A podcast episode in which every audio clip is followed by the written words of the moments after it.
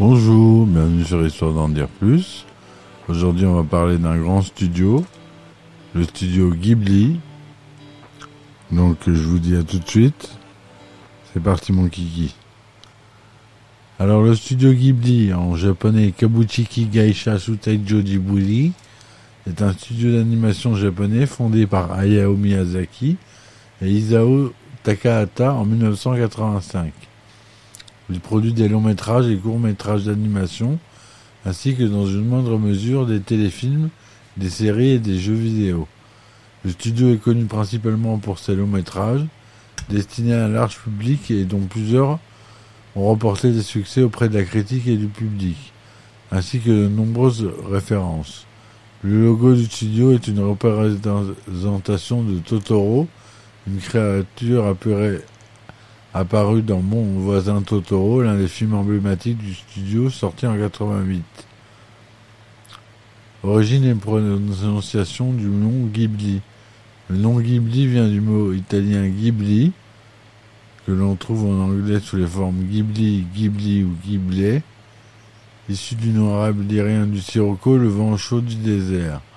Il renvoie également au nom des avions de reconnaissance italiens utilisés pendant la Seconde Guerre mondiale, le Caponica 309 Ghibli. C'est Hayao Miyazaki, grand amateur d'aviation, qui a choisi ce nom pour le studio Ghibli. Pour lui, il se doit de jouer un rôle d'éclaireur dans le secteur de l'animation japonaise. Il dit faire souffler un vent nouveau. Dans le, Guy, dans le mot italien, se prononce comme le mot français Guy alors que le nom du studio en japonais se prononce comme son écriture en kataneka, Ji. C'est pour ça qu'on dit Ghibli. La prononciation a cependant été utilisée par le studio au Japon pour les titres anglicisés des courts-métrages Ghibli et Ghibli épisode 2 et prononcé Ghibizu. Le studio a été créé en, juin 1985 par les cinéastes japonais Hayao Miyazaki et Isao Takahata et par la compagnie Tokuma Shoten, éditrice du magazine sur l'animation Animage. En pratique, l'équipe existe déjà dès lors de sa création du film Nausicaa, la vallée du vent, 1983.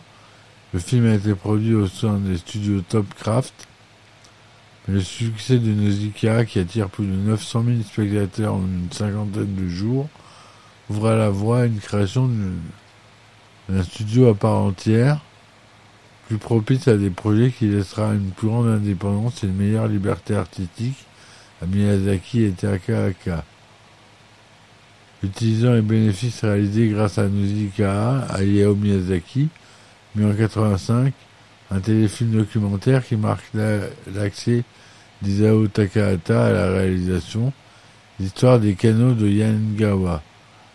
Au départ, le film doit être consacré à l'histoire de l'école de la ville, mais au cours de ses visites de repérage, Isao Takahata découvre les canaux de Yanagawa qui remontent au XVIe siècle et se passionne tant pour eux qu'il leur consacre un film consacré en majorité constitué en majorité de prises de vue réelles auxquelles s'ajoutent quelques séquences d'animation. Le téléfilm relate les efforts des habitants dans la ville de Yanagawa, dans la préfecture de Fukuoka, pour préserver les canaux de la ville dans une pollution galopante.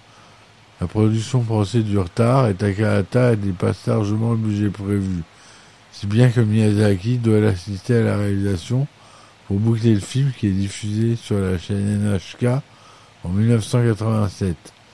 Il est très peu diffusé hors du Japon, n'ayant jamais été diffusé sous le logo des studios Ghibli. Il demeure un cas à part, généralement non listé par les productions du studio. le studio se concentre sur les longs métrages d'animation dans un pays où les animés et les OAV sont favorisés. Le premier long métrage d'animation produit au sein du studio Ghibli est donc Le Château dans le ciel, un film d'aventure dans lequel Hayao Miyazaki, à la réalisation, reprend les thèmes explorés dans une, série de télévisées d'animation avec laquelle il a travaillé avant la création du studio. Conan, le fils du futur. Le château dans le ciel sort en 1986. Le succès est là mais modéré. Le studio Ghibli doit produire rapidement un nouveau film pour assurer sa stabilité financière. Le producteur Toshio Suzuki présente conjointement en financeur deux projets diamétralement opposés. Mon voisin Totoro de Hayao Miyazaki, un conte optimiste dans la campagne japonaise, et le tombeau des Lucioles d'Isao Takahata, l'adaptation de la nouvelle tombe des Lucioles de Yuki Nosaka, qui relate le destin tragique de deux enfants pauvres dans le Japon de l'immédiat après-guerre en 1945. Ayant réussi à retenir les finances de cette façon, Suzuki s'aperçoit vite que la mise en production simultanée de deux films pousse le studio aux extrêmes limites de sa capacité de travail à l'époque. Les deux films sortent enfin en même temps, le 16 avril 1988. Si les entrées en salle pour le moment dites ne sont pas suffisantes pour former un succès commercial, les Totoro, créatures velues et souriantes de mon voisin Totoro, deviennent très vite populaires et le studio devient bénéficiaire grâce aux ventes des peluches à leur effigie. Totoro devient dès lors la mascotte du studio Ghibli et apparaît sur son logo. C'est la sortie de son quatrième film qui assure les bases financières du studio Ghibli. Kiki la petite sorcière, réalisé par Hayao Miyazaki, qui adapte librement un roman pour la jeunesse d'Eiko Kadono, roman contre un grand succès à sa sortie aux salles au Japon le 29 juillet 1989 et rapporte plus de 2 milliards de yens de recettes. Le studio Ghibli opte pour une gestion de son personnel inhabituelle par rapport aux pratiques des studios d'animation japonais d'époque.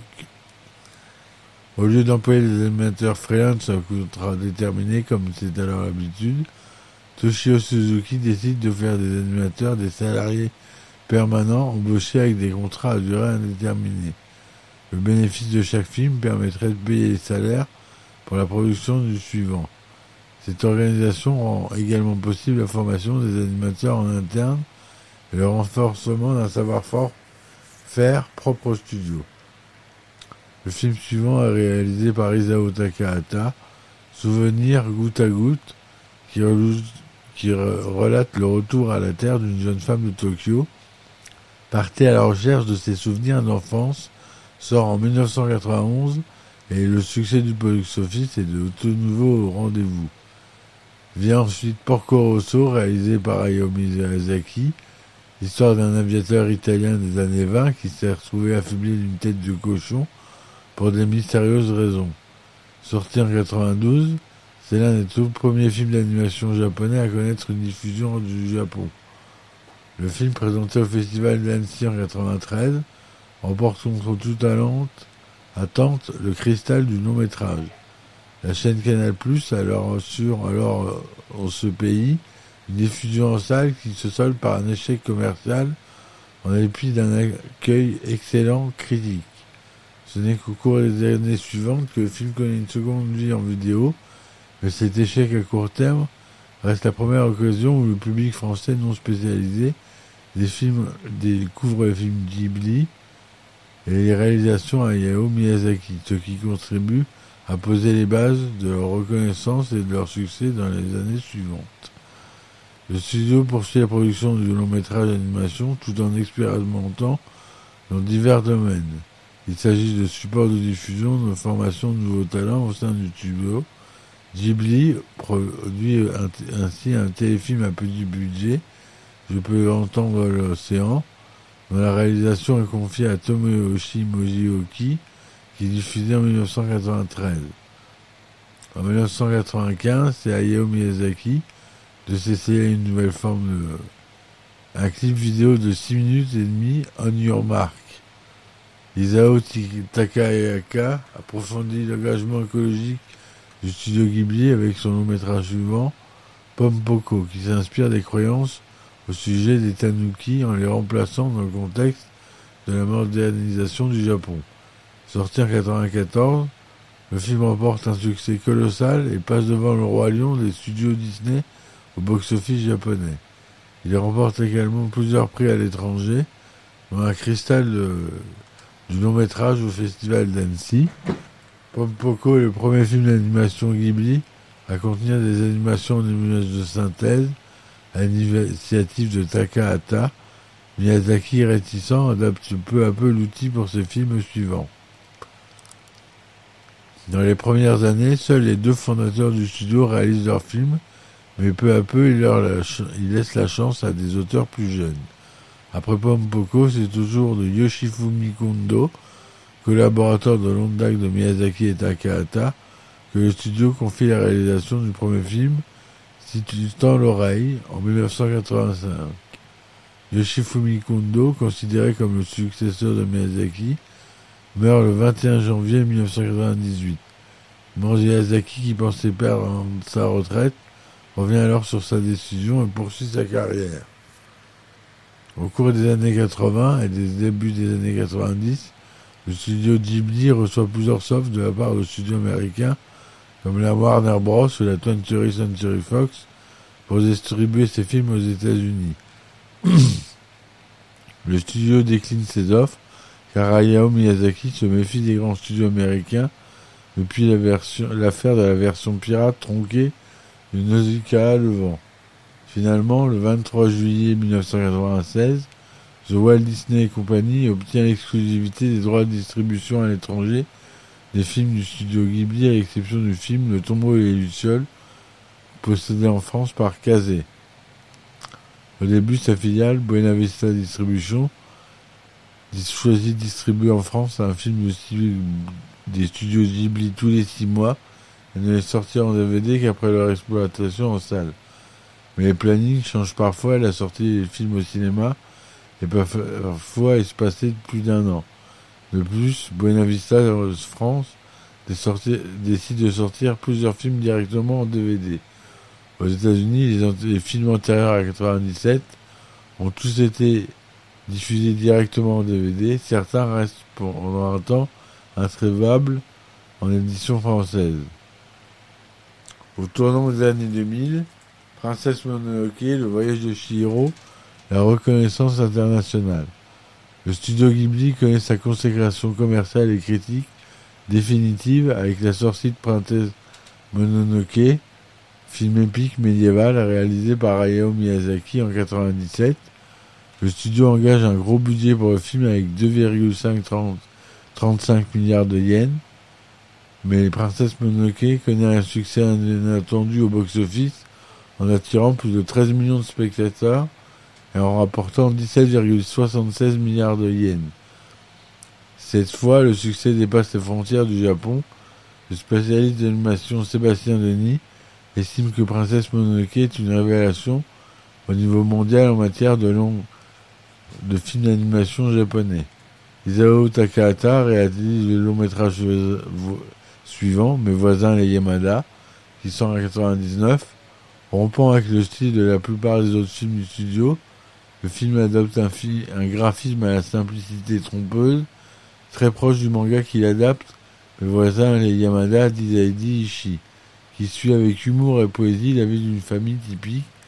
Le film ne tient pas le même succès que Princesse Mononoke, mais contribue à la reconnaissance critique du studio et du réalisateur. En 2001, le studio Ghibli ouvre un musée Ghibli à Mitaka dans la banlieue de Tokyo, que je suis allé visiter, qui est magnifique. Et on peut y voir un court métrage d'animation exclusif qu'on ne peut voir que là-bas.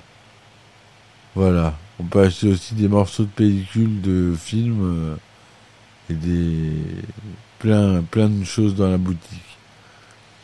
Voilà pour le premier épisode de la saga Ghibli. Demain, je continuerai à partir des années 2000. J'espère que ça vous a plu. Si ça vous a plu, mettez un petit pouce bleu et n'hésitez pas à partager. Je vous dis à très vite et puis Ciao ciao